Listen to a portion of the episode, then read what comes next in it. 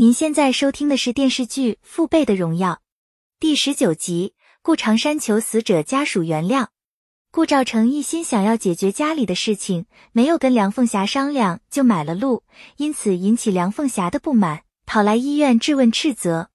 顾长山感到疑惑，那存花解释一番，安慰丈夫不必担心。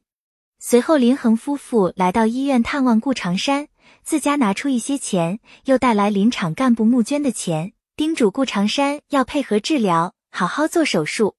虽然不想与顾家人多接触，可是碍于女婿家出事，也就没有太多怨言。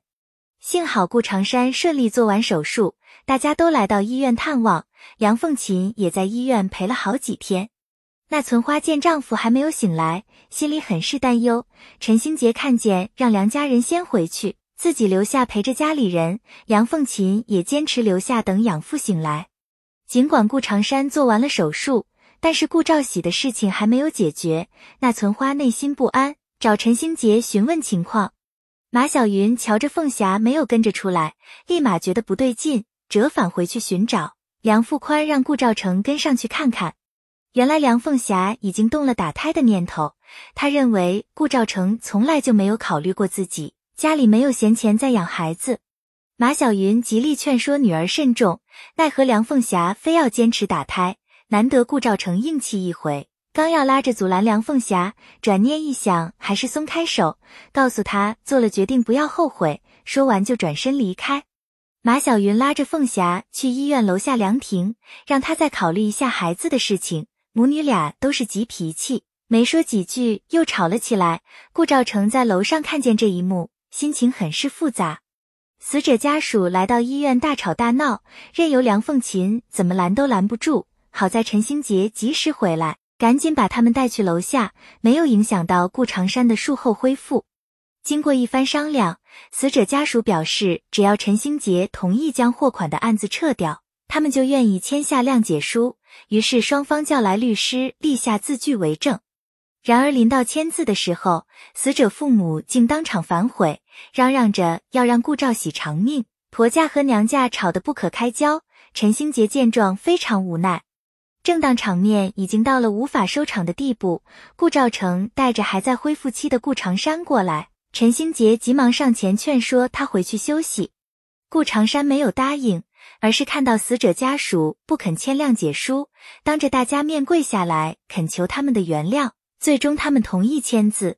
刘自强为协议书上的巨额赔偿款犯愁，陈星杰表示这件事情交给自己来想办法。林恒再次来医院探望顾长山，聊得差不多就起身离开。那存花让陈星杰去送一送。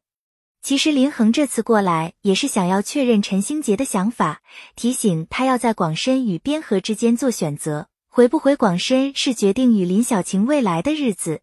要是陈星杰坚持留在边河，两人的婚姻会走到尽头。回到医院轮班的时候，陈星杰看见梁凤琴在楼下吃晚饭，主动与他聊了几句，想让他先回去复习。但是梁凤琴不想麻烦陈星杰，觉得陈星杰有自己的家庭，不应该为顾家的事情来回奔波。陈星杰全当没有听见。